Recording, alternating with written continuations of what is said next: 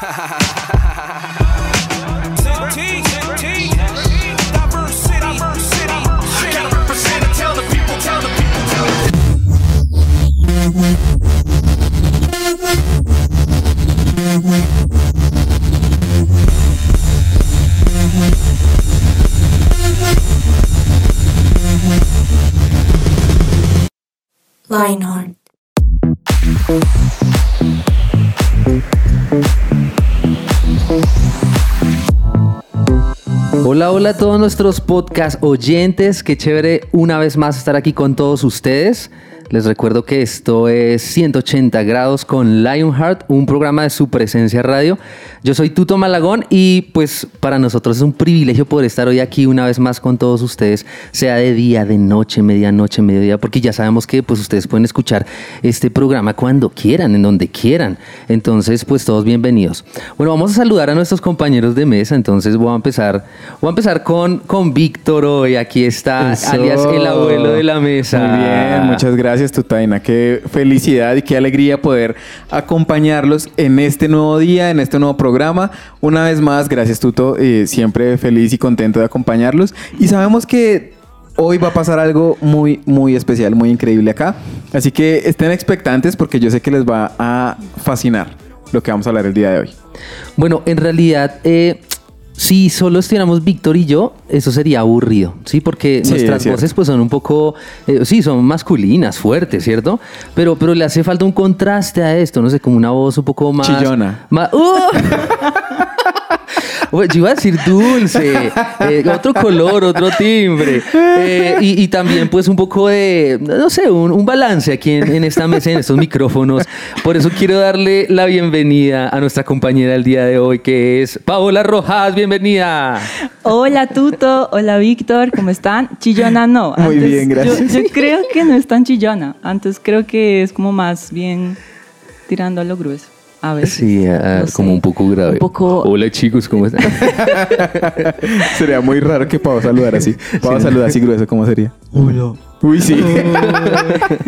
Qué susto. ¿Cómo están? Estoy muy feliz. Eh, como lo decías Vic, yo estoy muy segura que nos va a, en- a- a encantar este episodio, que vamos a terminar escuchándolo una tras vez, tras vez, tras vez, porque me, me parece impresionante el tema de hoy. Y yo sé que muchos también, ya con la expectativa que estamos generando, están preguntándose, pero ¿y qué será? Sí, yo creo que siempre está el, el- el tema de la ruleta. de- Hoy no vamos a jugar a la ruleta, ¿cierto? Tenemos varias, varias, varias, varias formas. O sea, nos gusta sorprenderlos y que nos sorprendan a nosotros también. Así que todavía no les vamos a decir eh, cómo va a ser el programa de hoy. Solo por ahora espero que estén eh, eh, cómodos, listos para escuchar, ¿no? Pues es que van en la bicicleta o que de pronto estén, no sé, en el baño o de pronto en la ruta. Pero, pero asegúrense que estén cómodos y que tengan este espacio chévere. Ustedes saben que yo a veces voy en la bicicleta y voy escuchando esos programas. Ay, qué Sí, tierno. gracias. Yo también destiné mi tiempo de hacer ejercicio para eso. Gracias. Oh. Un saludo muy a especial a- al tuto, al tuto que está en futuro y bici. al Al, Vic, que al nos tuto que está toma- escuchando. montando bici. Oh, Tuto, cuéntanos, ¿cómo está el día? ¿Está haciendo celecito? ¿Está rico o no? Cuidado con ese poste, cuidado con ese poste. Qué boba. bueno, entonces espero que estén cómodos, que estén listos, porque este programa de hoy arranca ya. El artista recomendado.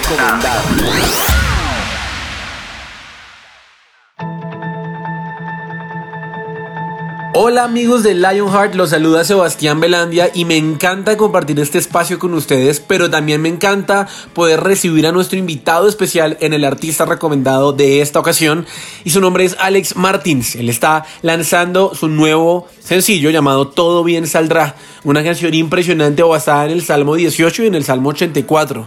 Pero pues yo no les quiero contar toda la historia por mi propia cuenta, sino más bien quiero invitar a Alex para que él nos responda esta pregunta y es ¿de dónde surge esta canción?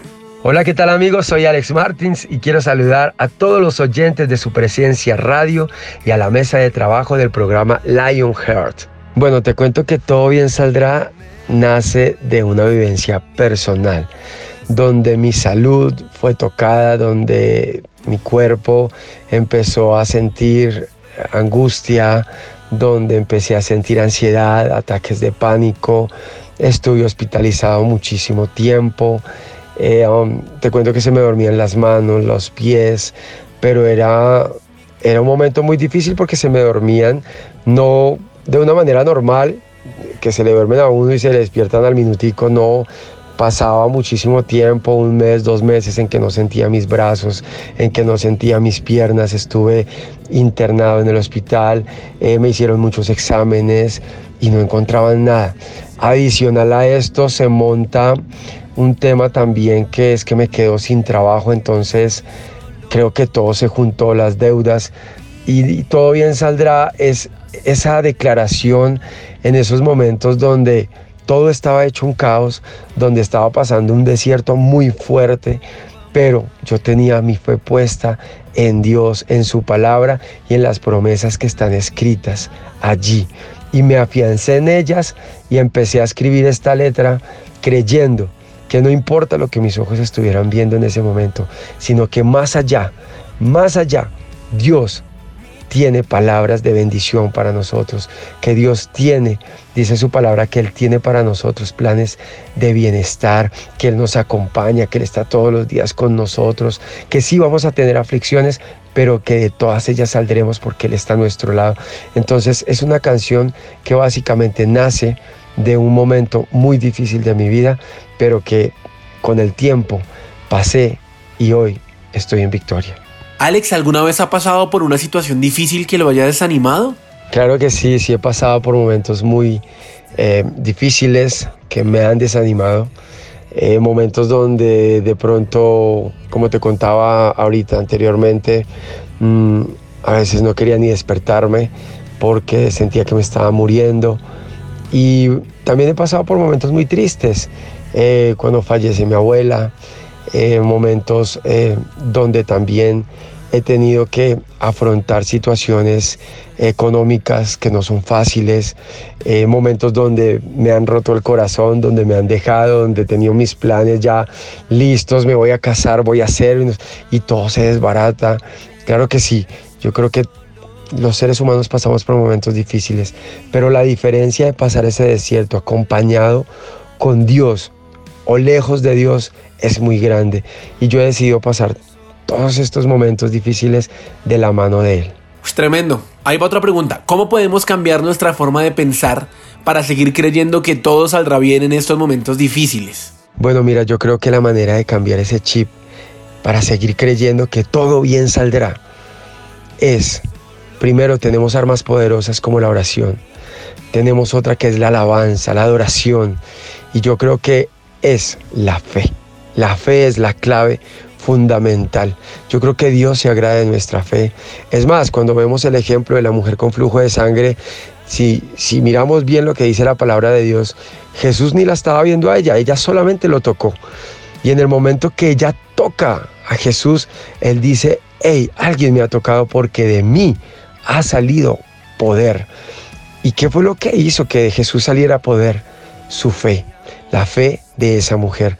Entonces yo creo que la fe es clave y si leemos la palabra también encontramos muchos versículos donde Jesús decía, tu fe te ha sanado, tu fe te ha salvado, ve que tu fe ha hecho que tu hijo se, esté sano. Yo creo que la fe es la clave y creer no es fácil. Yo siempre he dicho, el hecho de seguir a Jesús es un acto de fe, porque no lo estamos viendo. Creer en Dios es un acto de fe. Pero de eso es que se agrada a Dios, porque aunque no lo vemos, sabemos que Él está ahí y Él está presente todos los días y Él está a nuestro lado y Él camina con nosotros. Entonces yo creo que la clave para pensar que todo bien saldrá en nuestras vidas, con nuestros hijos, en nuestra vida, en nuestra área sentimental, en nuestro trabajo, en nuestros sueños, todo bien saldrá cuando depositamos en Dios todo, pero creemos en sus promesas y en su palabra. Bueno, pues queridos amigos de Lionheart, este fue Alex Martin. Si no lo han escuchado, si no lo conocen, vayan ya mismo a Spotify y escuchen esta canción. Todo bien saldrá. Yo me despido, pero nos escuchamos en una siguiente oportunidad.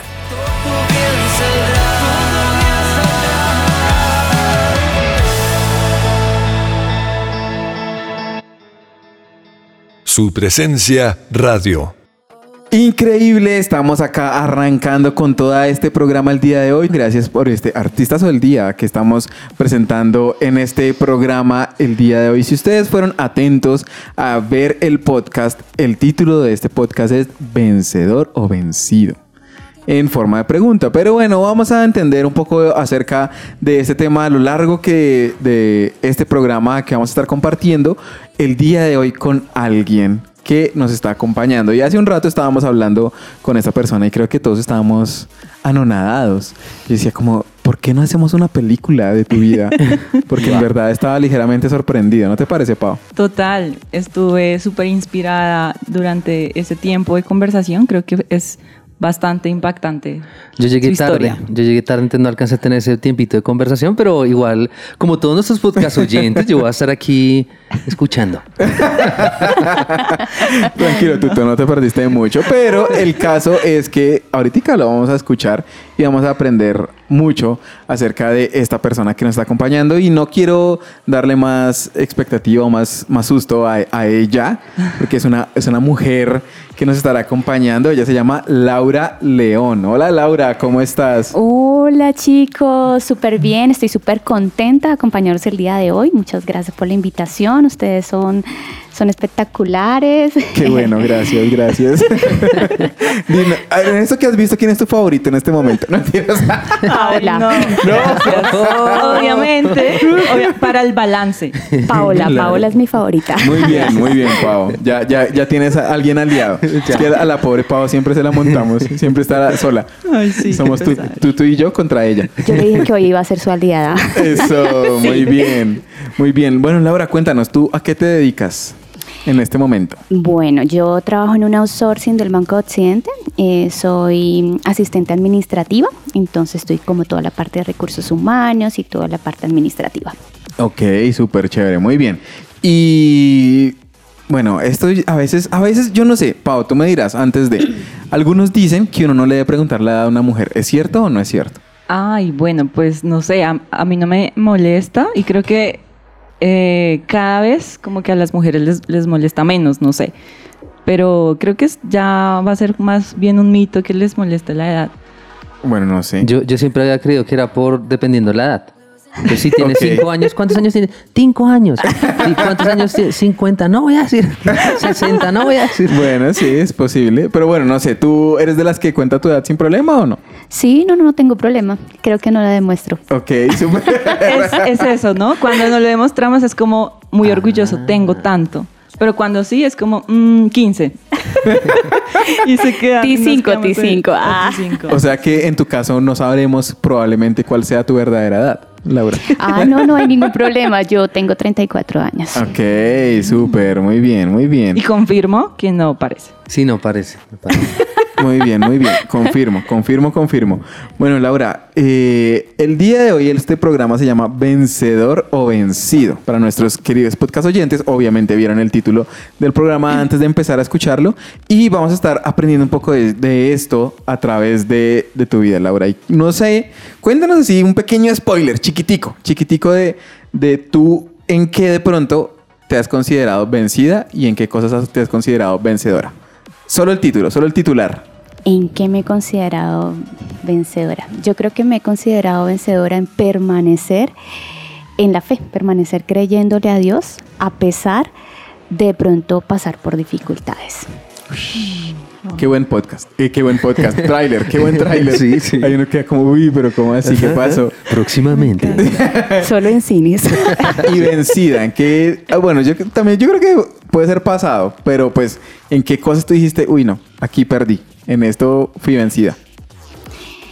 Eh, bueno, pues eh, yo para esta edad ya me había pues planificado de que ya tenía que ser profesional como tal y pues ahí sí me siento como vencida. ¿Por qué? Porque no he terminado, o sea, hasta ahorita estoy como todavía en el proceso de, de estudiar y demás por todo el proceso que he tenido que llevar. Entonces, eh, digamos que uno como ser humano se siente vencido, pero finalmente nosotros no tenemos un tiempo, un rango de edad donde tenemos que ser profesionales. Y a veces es como algo que nos inculcan o nos dicen, no, tienes que tener tanta edad para tener pues un título o ser en lo que sea. Eh, entonces en eso sí de pronto me he sentido vencida. Uy, este está, está bueno, está bueno. Pau, ¿a ti te pasaba algo? Te dices, te dices como, "Mm, sí, no. Sí, ¿Cuál de bueno, los dos? eh, creo que ambos, en, en ambos eh, roles, creo que en algún momento me, me he sentido. Y vencida, a, a mí me pasa algo y es quizás vencida con aquellos familiares que aún no creen completamente en Dios o, Uy, sí. o saben como que a pesar de que uno como que intenta hacer las, las cosas bien o dar un buen ejemplo, como que no, siguen más duros o más fuertes y es como, ay, me siento vencida ahí en ese, en ese lado. Sí, creo que es, es algo fuerte. No sé, a ti, Tuto, ¿en qué te sientes vencido? Uy, ¿O a veces? ¿saben qué? Después de que terminó todo este tema de la pandemia, en pandemia yo estuve súper juicioso con el ejercicio. Y en estos momentos me estoy sintiendo vencido porque no he vuelto a hacer nada de ejercicio. O sea, en pandemia fui el más fit, ¿sí? Y ahora eres el más el fat. soy el más fat. O sea, no puede ser. Máximo lo que hago en bicicleta, porque recuerden que yo escucho este podcast mientras voy en bicicleta a mi trabajo. Tuto, dale duro, vamos, vamos. Pedalea No más fuerte, dale. Entonces ahí sí hace- me, me estoy sintiendo vencido. Sí, Uy. Tengo, que, tengo que salir de allí. Fuerte, fuerte. Bueno, ya que todos hablaron para no quedarme yo atrás, creo que el mío es similar al de Tuto, pero no en el ejercicio.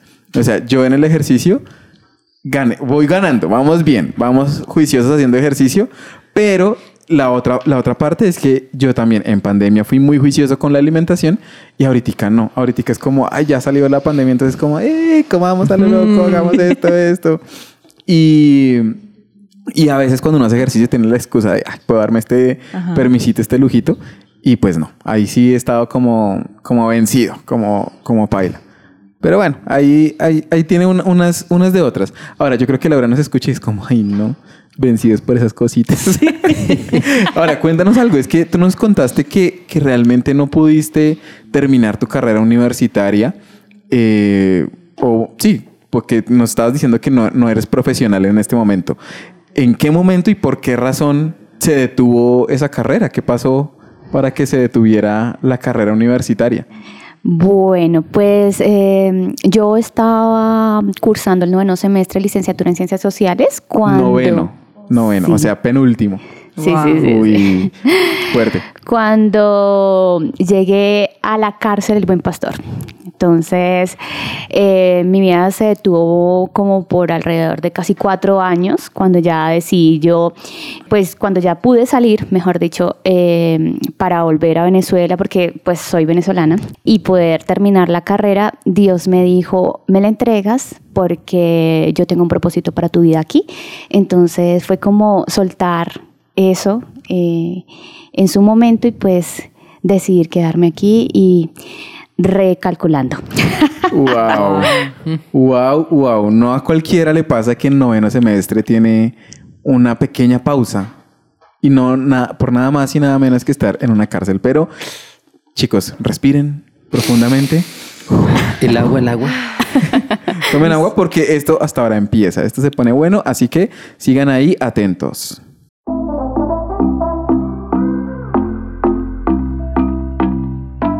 ¿Alguna vez han escuchado el dicho que dice, ayúdate que yo te ayudaré? Hoy queremos escucharlos. Por eso la pregunta para ustedes es, ¿cómo han salido esas situaciones difíciles que han tenido que afrontar? Bueno, la verdad es de que algo que siempre he hecho en los momentos más difíciles de mi vida es poner la alabanza y literalmente me arrodillo al lado de mi cama y me pongo a orar porque es como la única solución que yo veo, es lo único que puedo hacer y que está en mis manos. Y me ha pasado que estoy sola, eh, digamos que físicamente estoy sola y lo único que hago es sentarme, eh, poner la música y la música de la iglesia y empezar a orar. Yo creería que al tener fe y creer que Dios tiene el control. Suena difícil y hay momentos en que nuestra fe se pierde, donde hay momentos donde dejamos de creer, pero es necesario entender que nuestra fe no está en lo que vemos, sino en lo que creemos y en quién creemos. Es necesario saber que todo lo podemos en Cristo, quien es nuestra fortaleza. Y cuando lo entendemos, podemos decir en medio de la enfermedad hay sanidad, en medio de la falta de provisión hay provisión, porque Dios tiene el control. Bueno, pues principalmente mmm, pongo la situación en manos de Dios y, y, pido un consejo de una persona que sepa que, que me pueda dar uno bueno, ya sea mis papás, el líder, y que me puedan aconsejar tanto espiritualmente como emocionalmente y bueno, qué hacer frente a esa situación. Y bueno, así es básicamente como he salido. ¿Cómo he salido de las situaciones difíciles que he enfrentado? Bueno, he aprendido que uno realmente para salir de las situaciones difíciles es orar, eh, poner su confianza en Dios y orar. orar demasiado en estas situaciones porque realmente uno solo puede encontrar la paz, uno solo puede encontrar la solución que uno desea y busca eh, en Dios y realmente eso es lo que yo he hecho, eso es lo que he aprendido, poner mi esperanza y mi confianza en Dios. Muchos hemos creído que ese dicho de ayúdate que yo te ayudaré está escrito en la Biblia y que es lo que Dios nos pide en medio de nuestras dificultades y por eso buscamos en nuestras propias fuerzas una forma de solucionarlo. Pero eso no fue lo que nos dijo Dios. Lo que Él nos dijo está escrito en Isaías 41:13. Yo soy el Señor tu Dios, quien te sostiene de tu mano derecha, el que te dice, no temas que yo te ayudaré. Dios quiere que confiemos en Él en medio de nuestros problemas y dificultades y que sea su ayuda y su consejo lo primero que busquemos cuando las cosas no van como esperamos. Con esta verdad los dejo y volvemos a la mesa de trabajo.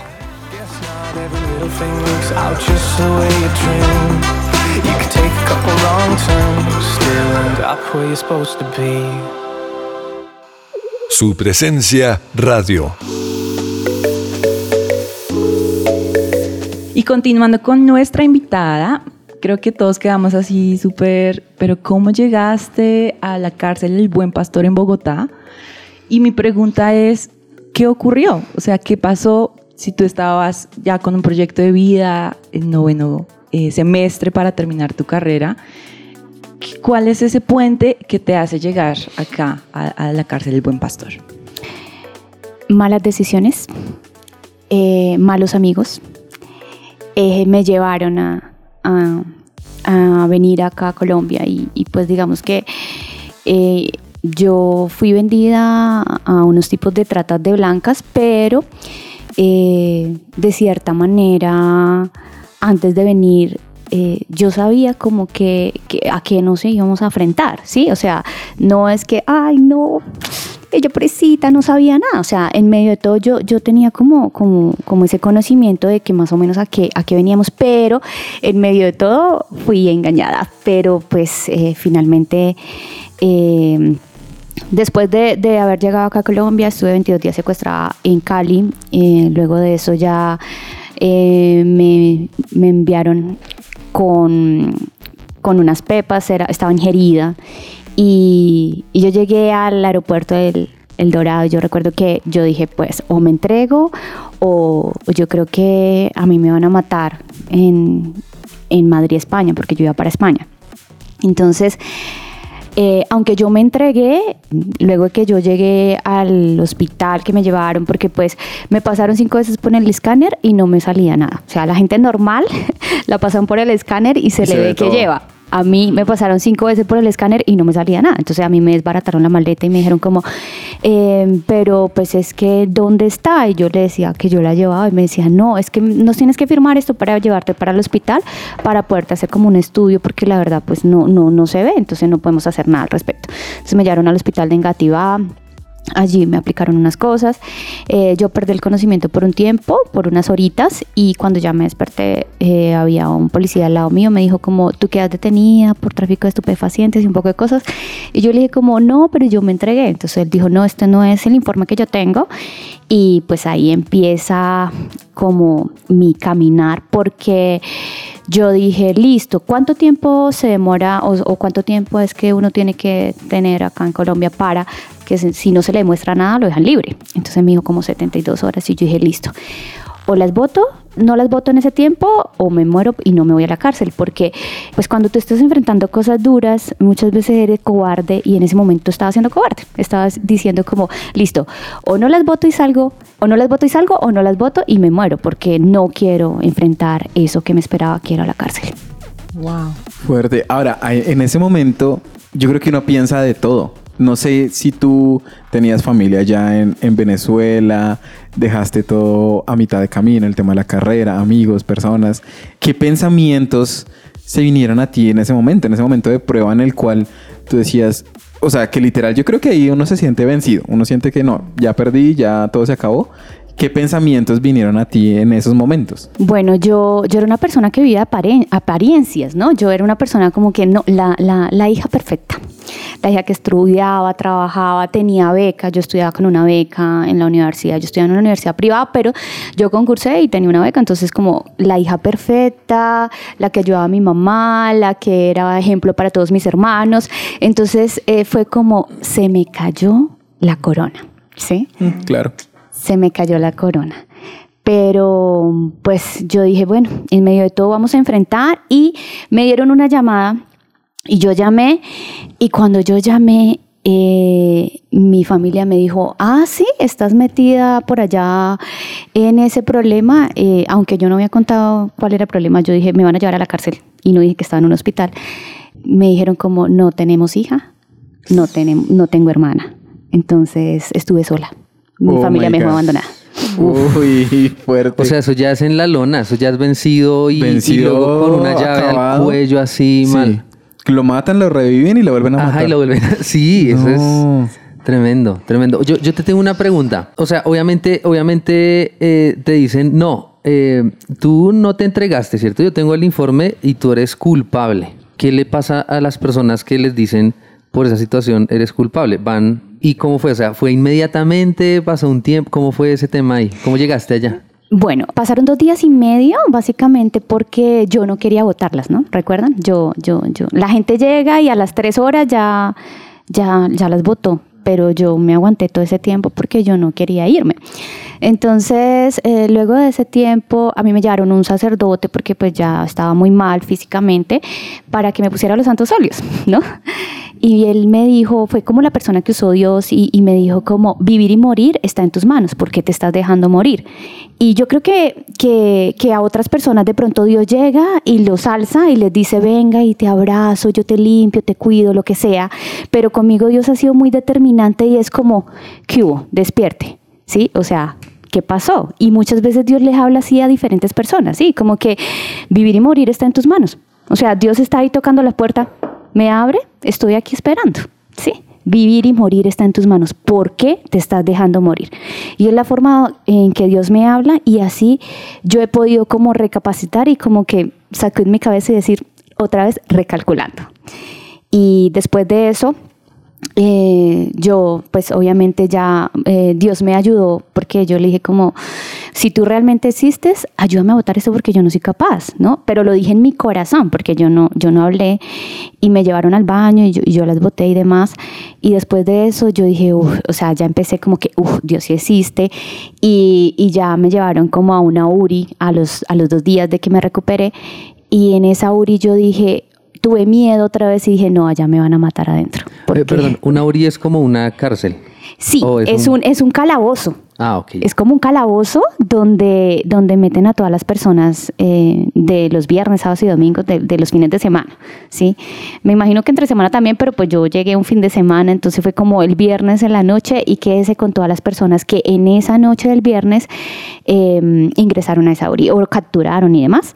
Entonces eh, es como que estar con, con 50 mujeres, eh, muchas pues indigentes, prostitutas, eh, todo lo que, eh, sicarias, todo lo que, lo que esa noche pudieron capturar. Yo, yo sí tengo aquí una pregunta y antes de avanzar en la historia, porque esto está bueno, quiero desglosar algunos puntitos que ya has tocado que me han parecido muy interesantes. Y es, ¿por qué razón, si, si tú, y esto no lo digo a modo de ofensa ni nada, pero por qué razón si tú eras una buena hija, una buena estudiante, eres una buena persona y todas esas cosas, ¿cómo terminaste tú metida en este cuento? O sea, ¿en qué momento te llevó esa amiga o esas personas a, a este punto? ¿O por qué de pronto no sospechaste lo que podía pasar? ¿O, o- o qué pasó en ese, en ese momento? Uy, esta pregunta me encanta porque fue como una gotera, ¿sí? Ella duró tres meses diciendo, vamos a viajar, vamos a viajar, vamos a viajar. Y yo hice como Sansón. Sí, ya, mi secreto es el pelo, córtamelo si quieres, pero, pero ya, me- ya lo tenía desesperado, ¿sí? A mí me pasó eso. Sí, yo ya me tenía desesperada, era como una gotera y todo el tiempo, vamos a viajar, vamos a viajar, vamos a viajar. Eh, este eh, eh, lo que vamos a, a tener tal vez eh, de pronto por el trabajo del viaje vamos a hacer esto y aquello pero era algo como durante tres meses todos los días sí entonces llega un momento donde de pronto tú tienes amigos que, que todo el tiempo te dicen esto esto esto esto y tú estás tan cansado que te dice que tú dices listo lo voy a hacer porque ya no me lo aguanto más Tremendo. esas son las influencias de las personas que de pronto nosotros no somos sabios y, permitimos que entren a nuestra vida, pero dejamos que, que nos influyan de esa manera, ¿no? Entonces uno se cansa y uno dice sí, aunque uno no quiera. Ahora, una aclaración. Tú ahí no conocías de Dios en ese momento. Digamos que eh, no tiene una relación personal con él, ¿sí? Porque yo desde pequeña pues estuve como eh, en infancia misionera y un poco de cuentos de, de- de la iglesia católica yo estuve eh, eh, asistiendo porque yo tenía dentro de mí una sed por Dios, ¿sí? Lo que pasa es que yo no sabía cómo buscarlo. Ok, súper. Wow, impresionante. Y cu- cuando mencionabas esto de ya volviendo al tema de que estabas en la URI, que estabas muy nerviosa, bueno, a la final des- tomas la decisión de expulsar todo lo que estaba también en, en tu cuerpo. ¿Y cómo fue ese impacto ya de asumir tu realidad? Como, bueno, ya me tocó, lo voy a asumir. ¿En qué, o sea, cuál es tu posición en ese momento? Sí, porque, o sea, estamos hablando de, o sea, en ese momento yo me imagino que ya te sentiste vencida, me cogieron, acá fue, pero ¿cuál era tu percepción frente al futuro que te esperaba? pues yo tuve mucho miedo, ¿no? Pero yo dije, bueno, listo, eh, Dios me ayudó a votar esto, entonces realmente sí existe, entonces yo, yo le hice una oración a Dios, ¿sí? Le hice como, como parecía la oración de fe, pero yo no, existí, yo no sabía que existía una oración de fe, porque pues obviamente no, no lo sabía. Eh, yo le dije como, Señor, si, si tú me ayudas, si tú me proteges, eh, tú no permites que me hagan daño allá adentro, ni que me peguen, ni nada por el estilo, o sea, que, seas tú mi protector allá adentro en todas las áreas, yo te voy a servir. Y, yo hice esa oración y yo sentí descanso, o sea, yo dije como, es como cuando tú estás eh, muy cargado y tú dices como, voy a entregar esta maleta, ¿sí? Y, y yo en fe hice esa oración y, y- y yo obviamente ingresé a ese lugar. Yo ingresé con una Biblia, ¿no? Porque el sacerdote me llevó una Biblia y yo ingresé con una Biblia. Yo recuerdo que para mí no existía más importante, o sea, nada más importante que esa Biblia y yo agarré esa Biblia y yo decidí empezarla a leer todos los días. Y así Wow. fue que empecé a conocer a Dios. O sea que prácticamente tú conociste de Dios estando en la cárcel. Sí, exactamente. Ahí fue donde lo conociste. Donde ibas a ser vencida, venciste. Wow. Claro, ahí fue donde Fuerte, vino, fuerte. vino la resurrección con Dios. ¿Cómo, ¿Cómo fue estar? a- Bueno, eh, estabas en el calabozo, la URI, ¿cierto? Y ahí te llevan a una cosa más. O sea, cuando uno dice no, no puede ser peor, sí, sí puede ser peor. Te van a llevar a eh, una de las cárceles aquí en Colombia, eh, pues más grandes, que es la del Buen Pastor, ¿no? Donde están todas las eh, eh, mujeres, ¿no? Y, y cómo fue allá, cómo, cómo se sentía allá la cosa. Uf, no, eso fue tenaz porque imagínense que allá el desayuno lo dan a las tres y media de la mañana. ¿no? O sea, lo más duro es no poder dormir. No, mentira, mentira, mentira. Eh, no, pues fueron varias cositas. No, fueron varias cositas. Es entrar en un lugar muy frío, es un lugar muy frío, sí, pero no solamente frío físicamente, sino frío espiritualmente hablando, sí, porque tú sientes como, como una cosa por dentro, un sentimiento tan horrible como que no, no sabría cómo escribírtelo en este momento. O sea, es como, eh, hay una cosa que allá las mujeres le dicen como, eh, tengo la causa encima, ¿sí? Pero no la causa limeña ni nada por el estilo, ¿no? Tengo la causa encima y es un, y es un sentimiento que es como entre soledad, tristeza, pánico, sí, es una cosa ahí combinada y es una cosa que le da a todos por el encierro, creo yo, ¿no? O sea, uno llega allá y empieza a sentir ese sentimiento y uno es como un desespero que quiere como salir corriendo, pero no puede correr porque ¿para dónde vas a correr si estás encerrado? Entonces e, es algo como un poco complejo. Yo obviamente al entrar lo pude percibir, lo pude sentir, pero yo pasaba mucho tiempo orando, pasaba mucho tiempo leyendo la Biblia y, em, tuvimos un grupo de oración allá adentro. Entonces podíamos como, tener un refrigerio que nos daba paz. Ok, ¿y en qué punto tú, en, ese tiempo que estuviste en la cárcel, tú todo el tiempo tuviste la convicción de que Dios estaba contigo, de que Dios te iba a ayudar, o en algún momento dudaste, o, hubo algo específico que, que te afianzara verdaderamente con Dios? Pues Dios quiere que nosotros eh, le pidamos señales, ¿no? Entonces eh, yo, yo le pedía cosas particulares, pequeñas cositas, ¿sí? Hay, cosas que allá no se pueden tener. Eh, por ejemplo, tú no puedes tener un huevo frito, porque pues obviamente tú no puedes tener un huevo frito, sino que cuando vas al desayuno ahí te dan como un poco de aceite con un poco de clara tostada y ese es el desayuno con un pedazo de pan, ¿sí? más o menos. Pero yo le decía, Dios, yo quiero, yo quiero comerme un huevo frito. Y yo fui profesora allá, a mí me llamaron a educativa y pude ser instructora y una alumna que yo tenía era del, del rancho, se le dice allá como el tema de, del restaurante, bueno, le digo restaurante acá así como toda, pero era, era, era, era el rancho donde, donde hacían la comida y, y, ella me, yo recuerdo que un día se acercó y me dijo, profe, yo, yo te traje aquí dos huevos. Wow. Crudos para yo poderlos hacer. Y pues en el, en el, en el patio teníamos como una cocinita chiquita, como de, eléctrica, y me prestaron una coquita donde poderlo hacer. Y yo hice eso y, ay Dios mío, no, ustedes no saben. La, la gloria, la gloria. Sí, así pequeñas cositas, como por ejemplo, pues eh, eh, estar en educativa no, no era tan fácil porque pues eh, digamos que eh, tenías como que tener una palanca, ¿sí? Y yo al, al, haber ingresado al mes y medio me llamaron y me dijeron que me necesitaban en educativa para que diera pues el tema del ITFES y todo eso, eh, diera algunas clases. Y cuando yo ingresé al patio me dijeron, ¿usted qué hizo? Yo pagué, llevo un año esperando para que me llamen y a mí no me han llamado, eh, pues la plata que yo pagué para que me llamaran y todo eso, no, nada, o sea, porque puedes descontar. Eh, ¿Yo qué hice? Yo le, yo le creí a Dios. Ush, impresionante. Bueno, esta historia está buenísima, buenísima. Así que sigan ahí, mis chicos. Por favor, tomen agüita, tomen aire, respiren un poquito. Si está en el carro, abra la ventana. Si está como tú, todo, deje de pedalear un ratico y déjese llevar. bueno, no tanto porque puede ser peligroso. Pero ya continuamos con más de esto.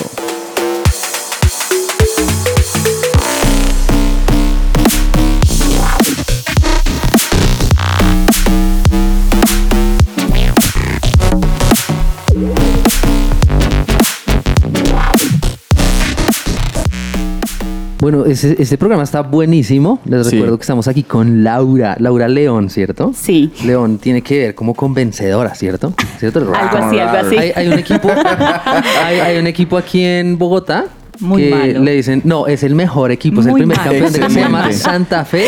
Ay, Dios el micrófono a Paola, por favor. Sí, y el logo es un león, porque somos vencedores. Ah, claro, claro. Laura, Laura León, uy, eres una, nos, has estado contando tu historia tremenda y vamos a seguir un poquito. Cuéntanos, bueno, estás ya en la cárcel, ¿cierto? Allá, nos, nos contás que, que, que Dios tenía como detalles contigo, lo de los huevos fritos, todo ese tema. Yo imagino que hay momentos complejos, obviamente, donde la fe puede desfallecer y todo eso. Pero, pero ¿qué, qué te mantuvo ahí? ¿Qué, ¿Qué, pasó más allá? ¿Cómo, lograste? Llévanos un poquito a eso. ¿Cómo lograste salir? ¿Qué, ¿Qué, hizo Dios? ¿Cómo venciste? Bueno, allá adentro me negaron la libertad cinco veces. ¿no? Entonces tú dices, como no? Normalmente uno sabe que la primera, la segunda, la tercera. No, la tercera es la vencida. Mm. En la tercera yo dije, ¿qué pasó? O sea, ¿en qué quedamos tú y yo? ¿no? O sea, como que, ¿Cómo así? Tú me estás diciendo que yo eh, sí voy a salir, que siga perseverando, pero pues tercera vencida. Y tercera, tercera, sí, tercera, eh, tercera derrota. Y en esa tercera derrota, yo, quiero aclarar algo, yo no tenía abogado, me tocó que estudiarme el código penal y yo era la que hacía los, los documentos, ¿no? Entonces me tocaba hacer como eh, recurso de reposición con suicidio apelación y demás, bueno, todo eso. Entonces a la tercera yo dije como, oh no, esta es la, la ya, o sea, como que no, ya aquí no, estamos quedando acá. Y ahí fue donde Dios me habló y, y me mostró que, que no era el hombre el que me iba a sacar, ¿no? No era un juez, sino que era él era él y que no iba a estar el tiempo que yo quería ni el tiempo que tal vez yo creía, sino el tiempo que era suficiente para trabajar en mi corazón, para trabajar en mi vida. Y, y yo eh, entendí que era la manera de Dios, no a mi manera, ¿no? Porque a veces estamos en, en, momentos difíciles y uno le dice a Dios como, ah, bueno, no, listo, eh, este, ya hasta aquí estaba la prueba, ¿no? Hasta aquí está chévere, o sea, yo ya subí suficiente en el, en el, en el desierto, listo, o sea, ya, ya, párale, ¿no? Pero, pero no es en, nuestras fuerzas, no es a nuestra manera, sino es a la manera de Dios. Y ahí yo me rendí y dije, listo, es a tu manera. Y es que yo creo que cuando uno está pasando una prueba, un momento difícil, es muy fácil vencer, o sea, eh, sentirse vencido, sentirse derrotado. Creo que no, no, o sea, ahí es donde verdaderamente se mira el corazón de una persona, porque a veces nos pasa a todos, creo que llega un punto donde uno ve la derrota y ya, o sea, dice, no, ya, aquí fue, ya no más. Y, y literalmente se deja ahí tirado en el piso. Total. ¿Qué pasó en tu caso? O sea, ¿por qué no pasó eso? O sea, ¿por qué no te pasó eso a ti? Yo no tenía nada que perder en, wow. en buscar a Dios y en confiar en Él. No tenía nada que perder. En cambio, tenía mucho que perder si no lo buscaba y no confiaba en él. ¿Por qué? Porque yo creo que uno se tiene que concentrar en lo que Dios hizo antes también, ¿no? Entonces recuerdan que Dios me ayudó a botar las pepas en el hospital, pero también yo le dije que me protegiera y que no permitiera que nada me hiciera, nadie me hiciera daño en la cárcel y ya había pasado un tiempito y él estaba cumpliendo. Entonces Dios también había traído paz en mi corazón, ¿sí? O sea, la gente me decía, eh, ¿cómo puedes ser feliz? Yo les contaba chistes a mis alumnas, yo les hacía la vida agradable a mis compañeras del tramo, eh, porque yo no, llegó un momento donde yo ya no me sentía en una cárcel. Wow. Me sentía en un tiempo de transición. ¿sí? Impresionante. Wow. Eh, porque Dios me dio paz, me dio, me dio alegría. Y, y, y entonces yo creo que de pronto hay personas que están pasando en este momento por dificultad pero ¿qué pierden con confiar en Dios? No pierden wow. nada. Uf, impresionante. Y buenísimo. Bueno, y cuando sales de la cárcel, ¿qué es lo primero que haces? ¿Qué pasa? Que te, cuando te enfrentas a la libertad, porque imagino que tú ya estabas acostumbrado a una vida encerrada, entre comillas, enfrentar una vida diferente ahí, ¿qué? ¿Qué pasó? ¿Cómo fue eso? Uf, antes de salir yo ya, a mí me dio como susto, entonces yo le dije, no, mentiritas, mentiritas ya no quiero irme. Oh. ¿Cómo? Porque me dio susto, sí, me dio susto, obviamente. Pero Dios me dijo que no tuviera miedo, que Él estaba conmigo. Él siempre me regaló Isaías 49 estando allá adentro. Y Él me decía, Israel, tú eres mi siervo y me vas a traer gloria. ¿sí? Mm. Y, y, y, no tengas miedo porque yo voy a ir contigo, ¿sí? Y, y, otra de las palabras que me dio así como que si crees en, eh, no te he dicho que si crees verás la gloria de Dios y eh, pues digamos que, que salí. Tuve muchas dificultades, obviamente no te lo puedo negar, que tuve muchas dificultades, o sea, fue salir, fue irme a la casa de una de las compañeras que vivía conmigo en la, misma celda que había salido antes, fue, eh, yo trabajé allá adentro, le di un dinero, pues cuando salí le di un dinero por el alquiler, a los 28 días me dijo, no, es que ya nos vamos de esta casa, ya no puedes estar más acá, yo ya había pagado dos meses de alquiler, es vete a otro lado, ¿no? Sin conocer a nadie y, y muchas cosas así, pero eh, yo, yo siempre me refugié en Dios y era como, Señor, tú me dijiste que me ibas a ayudar. Y Dios ha sido fiel, o sea, Dios ha sido súper bueno, nunca me ha faltado el trabajo. Sí, tuve trabajos eh, que en su momento no fueron lo mejor para mí, o sea, como que no fue, ah, no, el trabajo deseado, el más, el más esperado, porque pues tuve que trabajar como servicio doméstico tres años y medio, eh, no ganar lo que yo, yo quería ganar, ni nada por el estilo pero era parte del proceso, ¿no? O sea, el proceso no solamente fue allá adentro, sino que aquí afuera fue parte del proceso y, y, ese, y, eso, y eso fue algo valioso para mí porque yo, a pesar de haber estado en una cárcel, tenía orgullo en mi corazón. Wow. Y ahí es donde también nos empezaste a contar que hubo muchos trabajos que te doblegaron el carácter, que tra trabajaron el carácter. Y me imagino que durante ese proceso también tuviste un, un encuentro con Dios. Entonces, ¿cómo fue ese proceso también de ya darse cuenta de uf, ver hacia adentro y ver lo que tengo que cambiar y, y mejorar? Eh, ¿Y cómo fue que dejaste atrás, no sé, o si lo dejaste como en ese momento estabas muy claro en algo y era cómo dejar atrás todo lo que viviste y empezar ya un nuevo comienzo, tal vez también en tu relación con Dios? Eh, sí, pues digamos que yo le hice oraciones a Dios eh, muy particulares y fue como, eh, como hizo el Salmo, ¿no? Examíname y conoce mi corazón. Yo te pido que, que saque lo más feo que yo tenga, ¿sí? Y, y, fue un tiempo donde me di cuenta que yo era una persona que vivía de apariencias. Eh, yo recuerdo que a mí me preguntaban en qué trabajaba y yo no decía, porque a mí me daba pena decir que yo trabajaba como servicio doméstico, ¿no? Yo decía, no, servicio doméstico trabaja no sé qué tipo de personas, yo, yo, yo no quiero decir esto. Y a mí me daba pena decir eso. A mí me daba pena. O sea, me deshonraba como, me sentía como deshonrada por el trabajo que tenía y, y no lo decía. Y era porque vivía por apariencias, tenía orgullo en mi corazón, tenía un poco de, del de la gente, de, de todo este tema y, y, eso hizo que, que Dios me fuera mostrando, me fuera mostrando, ¿sí? Eh, que eso no, no estaba bien y, y, empezar, y fue empezar a soltar. Y a decir como, me duele esto que yo estoy viendo que soy y no quiero ser así. Y, y, fue ayúdame a cambiar, ayúdame a sacar esto, ayúdame. Lo primero que uno tiene que hacer es reconocer, ¿sí? Yo tenía problemas también, o sea, yo tuve problemas de, de identidad y fue como luchar con eso también y, y decir como te entrego esto feo mío y, y, y fue decidir amar a Dios por encima de pronto de lo que, de las emociones, de lo que uno está sintiendo en ese momento, ¿no? Y, entregar y entregar y soltar. Y muchas veces uno se siente tirado en el piso y dice, como no soy capaz de levantarme de aquí, ¿no? O muchas veces uno está en el proceso de, de, de recuperarse o de, digamos, de soltar todo eso. Y uno dice en su momento, eh, volví a caer, ¿sí? O sea, puede ser que tú estés en un proceso de, de, no sé, de dejar de ser chismoso, vamos a ver, no es por algo chiquito, por dejar de ser chismoso, de, de soltar el chismoso, pero volviste a caer la siguiente semana y dijiste, ay, no, volví a ser chismoso. Eh, y es como volver a caer, pero eh, el, la victoria no está en que cuántas veces te caigas, sino cuántas veces te levantas. Wow, esa frase es célebre, uh -huh, tremendo. Sí. Yo, yo quiero que los que nos están escuchando, claro, pensarán, no, pero es que pues yo no estoy en la cárcel y no creo que va a estar. Pero, pero cada uno tiene su cárcel, ¿no? Entonces, Eso es cierto. mi cárcel puede ser, no, en el colegio me hacen bullying, ¿cierto? Uh -huh. Tengo gente que me hace bullying allá, o mis papás eh, están a punto de divorciarse. Bueno, la cárcel de uno puede ser distinta, pero aquí el mensaje es, eh, no, no, te, no te dejes vencer, no te quedes tirado en la lona, sino levántate que Dios está contigo y no tienes nada que perder.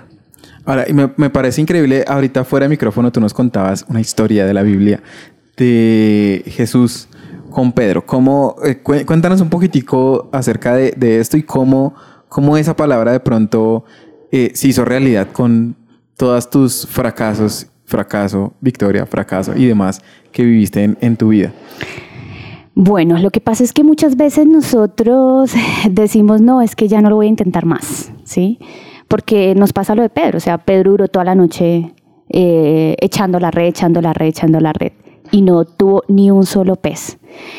Eh, no tuvo ni un solo pez y resulta que sale de allá y Jesús le dice como, ¿qué están haciendo? Y luego vuelve a echarla y él, pero pues es que ya lo echamos toda la noche, ¿no? Y pues el pescador acá es, eh, o sea, como el, el pescador soy yo, no tú, sí. ¿no? Más o uh -huh. menos, ¿sí? Y muchas veces nosotros como, pero, o sea, señor, o sea, ¿qué te pasa? O sea, yo hice todo esto, pues aquí, pues el, el, el especialista en esto, en el que, el que se graduó en la, pescade la pescadería soy yo, no tú, sí. más o menos, ¿no? Y él dice, vuélvelo a hacer. Eh, y algo maravilloso que hace Pedro es, sin embargo, en tu nombre las voy a volver a echar. Y cuando él las echó y se dio cuenta toda la cantidad de peces que, que obtuvo, él se arrodilló y dijo, eh, o sea, eh, que, creía en Jesús, ¿no? Y, y, ahí fue donde él se convirtió. Entonces muchas veces nosotros en nuestra vida estamos cansados de no sé, de intentar un proyecto, de lo que sea, hemos fracasado en algo, ¿no? Yo ya he fracasado en esto, o sea, ¿yo para qué lo voy a intentar otra vez? Pero Jesús nos vuelve a decir, así como cuando me negaban la libertad, ¿no? Él otra vez, otra vez, tranquila, otra vez, otra vez. ¿Y qué me pasó? Que a la, cuando ya me llamaron, ya me dio la libertad en sí, ya fueron cinco negadas, cuando ya me dio la libertad, eh, me llamaron y, me, y yo ya salí y estando allí en, en, la administración de la cárcel, cuando le toman a uno las huellas, me dicen tu nombre está mal, te regresas. ¡No! yo sé, literal. Eso es Y como yo- el y a final mí de, me- Perdón, perdón, pena. Es, como Sí. el, fi- es como el final de Avengers eh, Infinity War. Infinity War, Sí, que como- terminaba horrible. Sí, no. Ya, perdón, el paréntesis. Entonces eh, Es que tú te regresé. estabas metiendo la emoción al sí, momento. sí, entusiasmo, entusiasmo. Entonces regresé, eh, me tuvieron que regresar al patio. Yo, yo quiero decirles que yo me regresé llorando.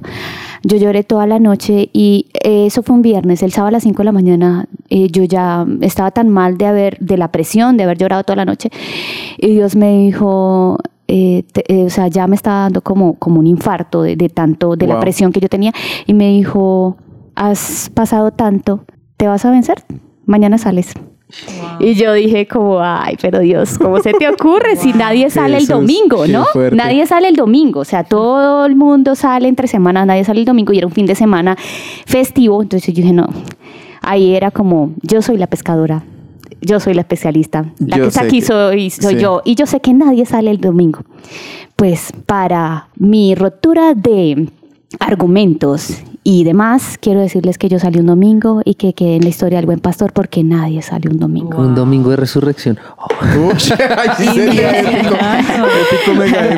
Y ahí Dios me mostró y me dijo, yo quiero que sepas que yo quiero que tú no te olvides de dónde te saqué, ¿no?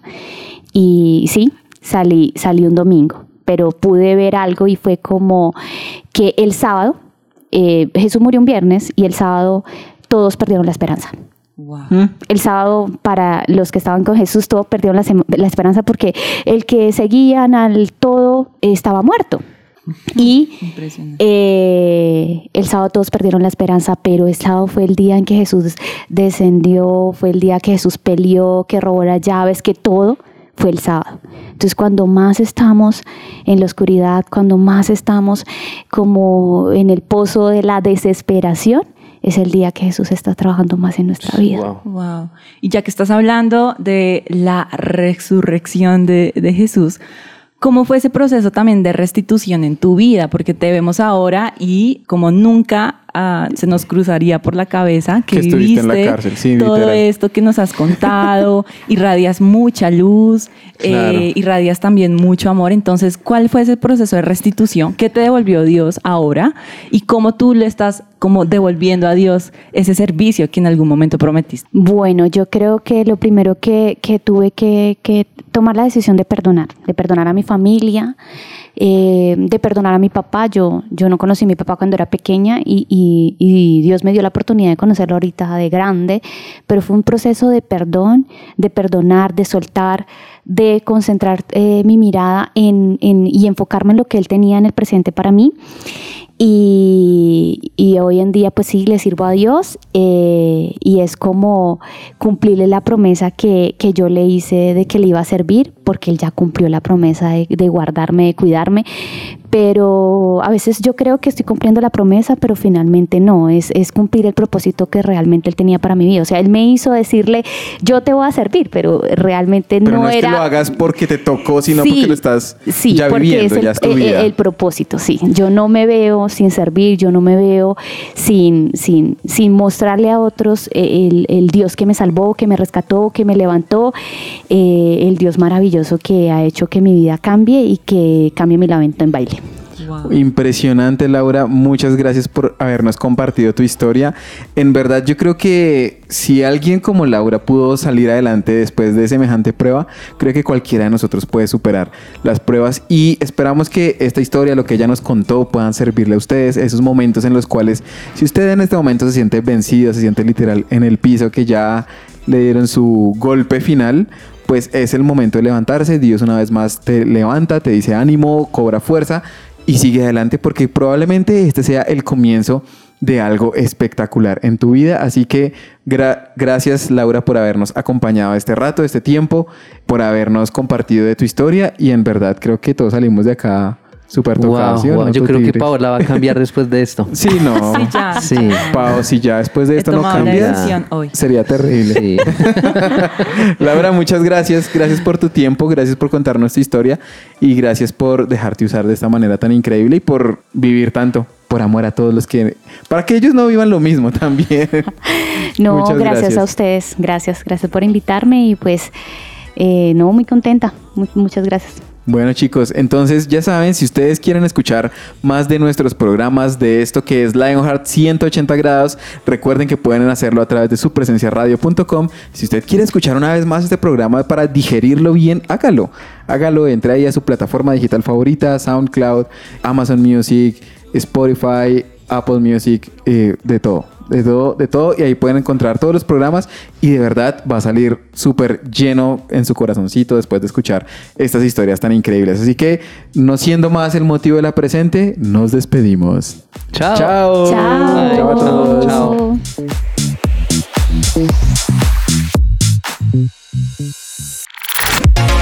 En este 2022, Lionheart te sigue recargando.